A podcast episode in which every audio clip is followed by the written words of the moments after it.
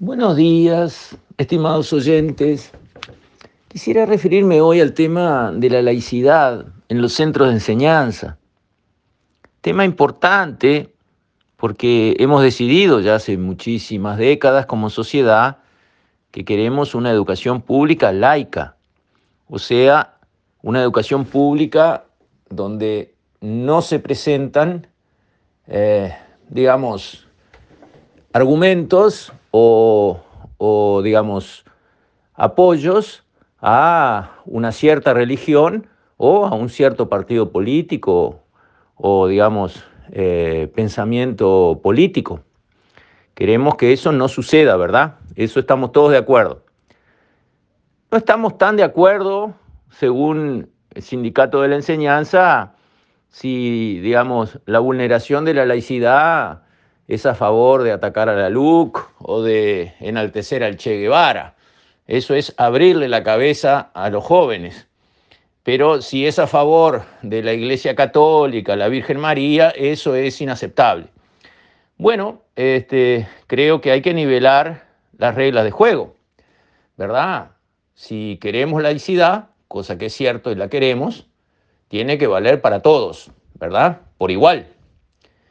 Y en ese sentido, en las redes últimamente circuló, digamos, un mensaje que decía, eh, muchos alumnos se están preparando para filmar a los profesores o a los maestros, que ahora todos tienen un celular, cuando se ponen a, digamos, en vez de dar clase y enseñar el tema de ese día, eh, a adoctrinar a explicarles cosas a los alumnos según su leal saber y entender que nada tienen que ver con el curso y la materia y el tema de la clase del día.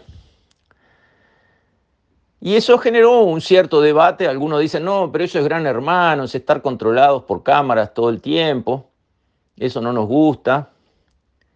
A mí tampoco me gusta mucho porque yo sostengo que los alumnos en clase no tienen que tener celular. Si yo fuera maestro o profesor, tendría un cajoncito a la entrada. Me dicen, me dejan acá todos sus celulares. Adentro de la clase, el que quiere tener un celular se va, se vaya al patio a atender su celular. Acá, la clase es la clase, es el centro de todo. No es para estar con un celular en la mano mensajeándose o buscando cosas este, en Google o lo que sea. O sea que la idea de que los alumnos estén con el celular en la mano en la clase a mí no me gusta porque le quita calidad a la relación permanente, profunda, intensa que tiene que haber entre el, el profesor, quien está enseñando y quien está escuchando, atendiendo y, preguntando y participando.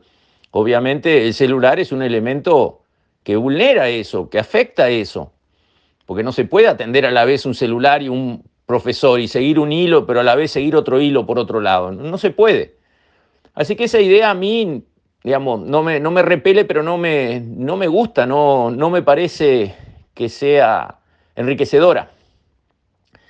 Pero esa idea abre otra puerta. ¿Por qué no hay cámaras en las clases? Cámaras que permiten filmar y guardar la filmación un mes en las nubes.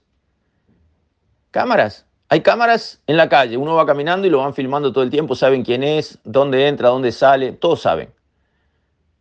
Hay cámaras en los shoppings, en todas las tiendas. En los edificios donde entramos a visitar a alguien hay cámaras. Hay cámaras, muchas personas la tienen en los propios domicilios para ver cómo está atendido el bebé, por ejemplo, qué está pasando. Ahora bien, en una clase, ¿qué pasaría si hay una cámara filmando la clase que da el profesor y eso queda registrado? Bueno, algunas clases serán magistrales, serán clases perfectas para tratar un cierto tema. Y esas se podrán guardar, guardar hasta que aparezca otra mejor que esa, pero guardarlas porque eso es lo que se espera como producto superior de la clase sobre determinado tema, cualquiera sea la materia, el asunto del día.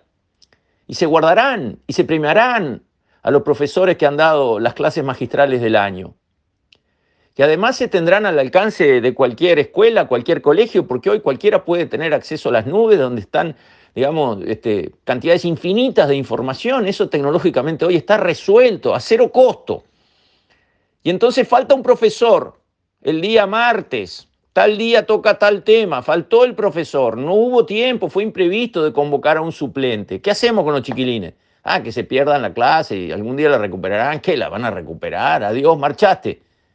Marchaste y quedaste suelto, marchaste y perdiste. No, ese día, cuando ese profesor faltó, perfectamente se les puede proyectar para que vean en pantalla la clase que les correspondía ese día, pero dada magistral, la mejor clase que se dio en la historia del Uruguay sobre ese tema, por el profesor X. ¿Perdieron la clase o la ganaron?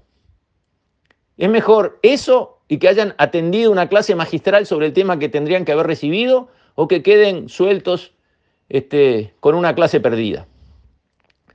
Pero también sirve para otra cosa, para formar a los futuros profesores y maestros, que cuando están haciendo su preparación de cómo tienen que dar la clase a sus alumnos, porque razonablemente los profesores y los maestros no tienen que cobrar por las jornadas de clase exactamente, por las horas que están frente a sus alumnos. No es así, cobran también por horas para prepararse, lo cual está perfecto y es muy necesario.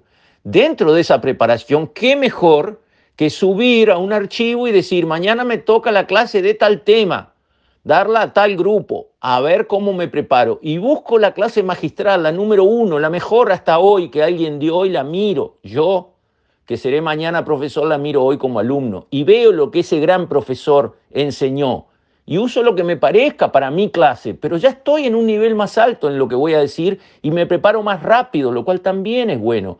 Y eso es un proceso de excelencia, cada vez se va mejorando, porque quizás ese que miró la clase magistral de un profesor anterior, él la dé todavía mejor y suya será la clase magistral que está en la punta de ese archivo donde están las clases magistrales que hasta hoy han sido las mejores de determinados temas. Pero también sirve para otra cosa más, y es para tener prueba de profesores que se salen de línea totalmente cosa que ha sucedido y sucede o alguien duda. Profesores que se ponen a lavar al Che Guevara, que fue, y la historia ya no lo perdona, fue un asesino, ejecutor, con juicios sumarios o sin juicios, de mujeres, de homosexuales, por el hecho de serlo. Están los documentos.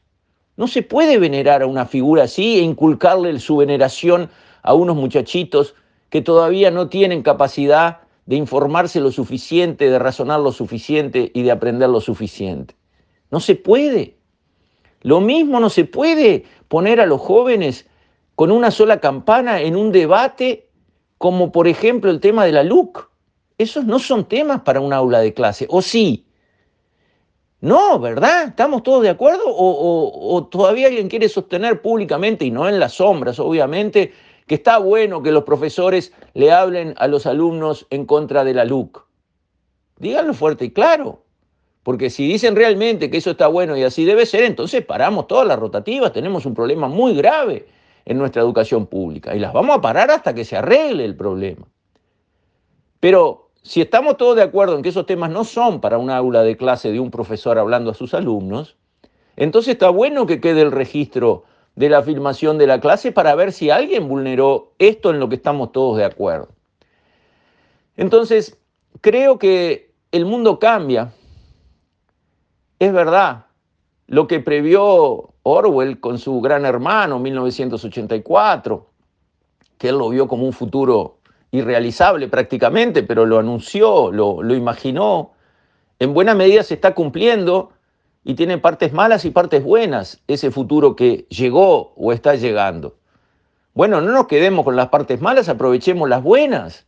Si va a haber cámaras para, por todos lados, cosa que ya parece que es imparable, bueno, que por lo menos sirvan para algo positivo, como por ejemplo mejorar la educación de los muchachos. ¿Qué cosa más importante?